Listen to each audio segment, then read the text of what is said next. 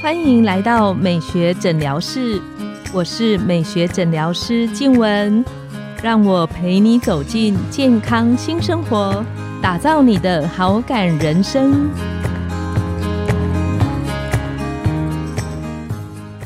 欢迎光临美学诊疗室，我是你的美学诊疗师静文，让我陪你练习好感人生，走进健康新生活。今天我们邀请到的来宾是台安医院大肠直肠外科的黄玉纯医师。黄医师同时也在雅风励志诊所执业。我们请黄医师跟线上的听众打个招呼。大家好，我是黄玉纯医师。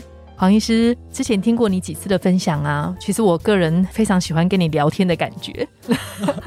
然后今天有一个话题，我觉得是很多朋友心里以前想过，或是家里的人有遇过，但不一定大家讲得出来。因为我自己后来在门诊才发现，其实很多女生，特别是女生，有一点点小便控制不那么好的现象。可是我后来慢慢注意到，好像不只是小便的问题，有一些人或是家中的长辈，他可能会有大便控制不住的这种现象。最明显的就是他们如果出去玩，到公园啊，到哪里，到风景景点，一直在找厕所。对他第一个要先看看洗手间在哪里，看到有洗手间，他才会安心。我们怎么去看大便算不算失禁的这个部分？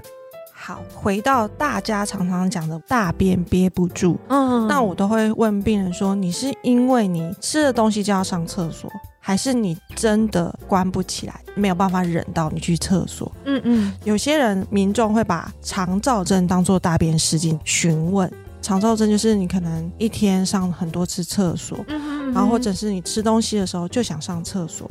你就会觉得我为什么没有办法跟别人一样把大便吼在大肠里面？两天才上一次，我一天上一次。对对对，就会直接走进门诊跟你说：“哦，黄医师，我大便失禁。”仔细问一下，其实它应该是算在肠燥症的范围。嗯，那大便失禁真正的定义是指，不管软的、硬的，或者是糊的那种，嗯，它真的控制不住，会从肛门口排出来，或者是有些粪水你也憋不住。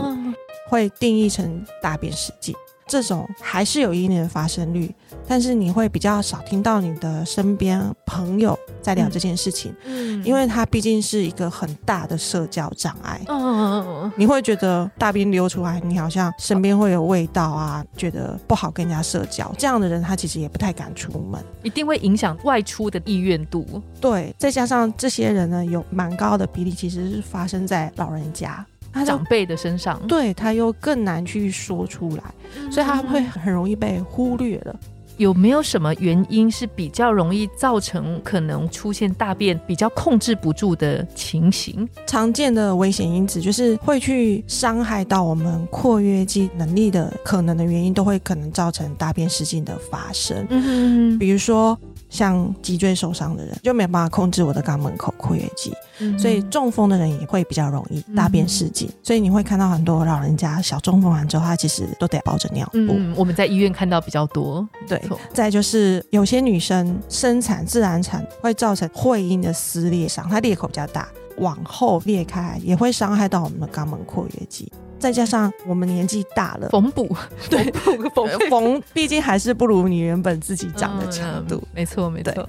年纪大了，骨盆腔的肌肉确实会变得比较没有那么有力，会松弛，道理很像尿失禁。很多比较年纪长一点的女性会有尿失禁的问题，再加上她生产的时候整个骨盆结构其实改变了。没错，就很多妈妈她生产完之后就跟你说：“哦，我觉得我整个身体都坏掉了。”上厕所调得回来，调得回来。对，上厕所很容易尿失禁啊，不然就是痔疮的发生。嗯，这些是比较常见的原因。刚刚黄医师有提到跟那里的肌肉控制有关系。有没有可能有什么样的运动可以做，对这个会有一点点帮助？还是运动对这个的效果不好？还蛮多病人因为这样来求诊，我都会很坦白说，没有办法吃了什么药，肛门括约肌就变得强壮，或我的骨盆腔的肌肉就变得强壮。如果有这个药的话，我一定马上开给你。嗯嗯嗯嗯。但是我们可以调整的药物，比如说让你的大便比较不要那么水。比较成型一点，对，比较成型一点，或者是减少你肠胃道的蠕动，不要有一点点东西，让肠胃道一直蠕动，然后你又憋不住，就很容易失禁在裤子里面。是，这是我们可以去调整的药物。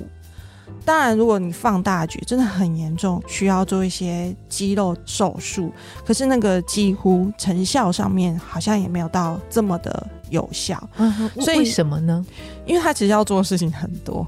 我们的肌肉如果松掉了，它就是要加强的。有医师甚至还会改变你的直肠跟大肠的角度，让它不要这么的不要这么直的角度出来。对对对，就像刚刚我们还没有录音之前，经文医师有提到说，我们在家人还轻微症状的时候就要注意这件事情。当还没那么严重的时候，是可以靠运动去训练的。最简单的运动就是凯格尔运动。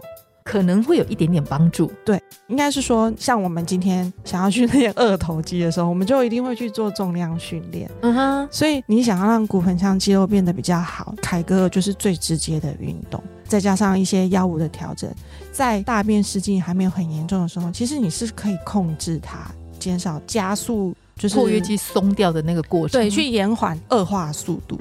黄医师，我一个疑问，有些朋友可能容易有便秘的问题，有些人会使用一些帮助排便或泻药之类的，这个会影响或伤害到括约肌的能力吗？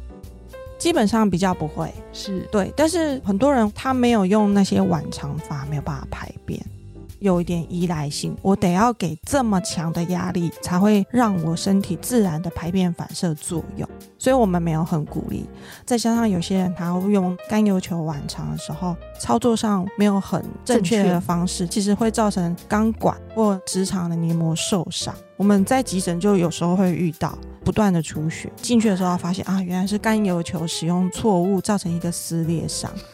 那他又没有办法自己治，只能推进去手术室，然后把刺也缝起来。我以为那个东西使用应该很简单，也会有使用错误的问题，不是那么熟悉的，尤其是老人家，很容易造成一些黏膜的损伤。嗯哼哼。最后想请教黄医师，刚刚有提到家中的长辈，我们可以早一点去关心他们，也许有一点点的征兆，什么样的情况之下要特别提醒线上的朋友。多关心身边的家人，特别是家中的长辈。其实女生啊，荷尔蒙的影响啊，她其实一定会对她雌激素下降的时候，多少都会发生所谓的尿失禁或者大便失禁的问题。嗯，骨盆腔就是松了。比如说像我妈妈，她可能六七十岁的时候，就要稍微跟她聊一聊，她有没有这样问题。大部分华人传统老人家，尤其是女性，根本不会跟你聊这个问题。我觉得是，除非你刻意跟她聊、分享或抛球给他。对对对，所以最简单的，你要去注意他，就是直接问他，跟他聊天。我觉得我那时候发现我妈妈尿失禁，其实也是直接问。